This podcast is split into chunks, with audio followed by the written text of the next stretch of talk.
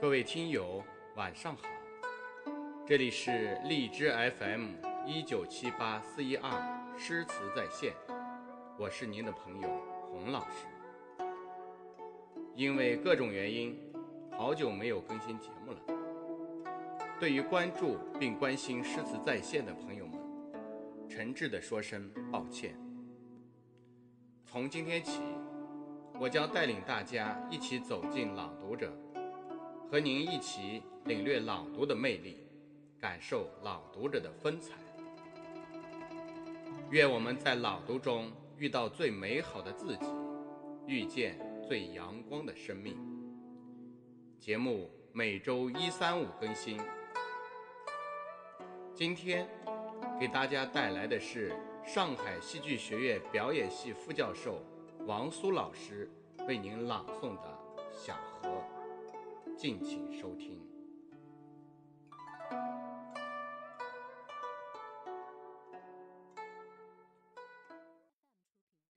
小河》。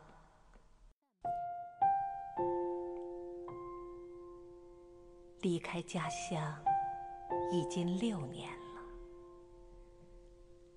在梦里也思念那条小河。我在那里长大。在那里经历风雨，小河知道童年的我所经历的一切。小时候，我喜欢站在小河边看哥哥姐姐下河里游泳。他们一会儿游入水底，在水中捉迷藏；一会儿浮出水面，泼水打水仗。我好羡慕他们呀！一次，我见他们向远处游去，幼小的我带着好奇走入水中，恍惚在梦境中一般。幸好母亲发现我不在岸上，又见水中直泛水泡，不会游泳的母亲费了许多力气，将我从死神的手中。拉了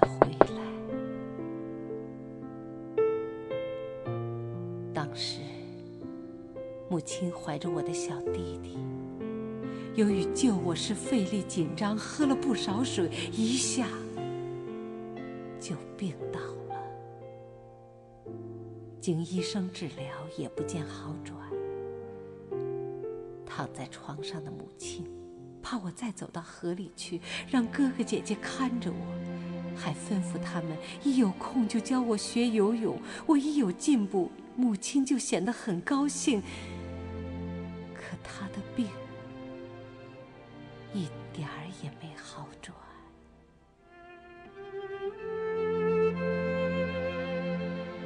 就在那年秋天，母亲离我们去了。小弟弟一生下来不哭也不动，也追随母亲去了。为了我的生存，母亲去了，弟弟也去了。母亲生育了我，又从死神的手中救了我。她给了我两次生命。临终前，他拉着我们兄妹四人的手，眼里流露出的。尽是爱，为了我们，没有怨言，倾注给我们的是全部的爱。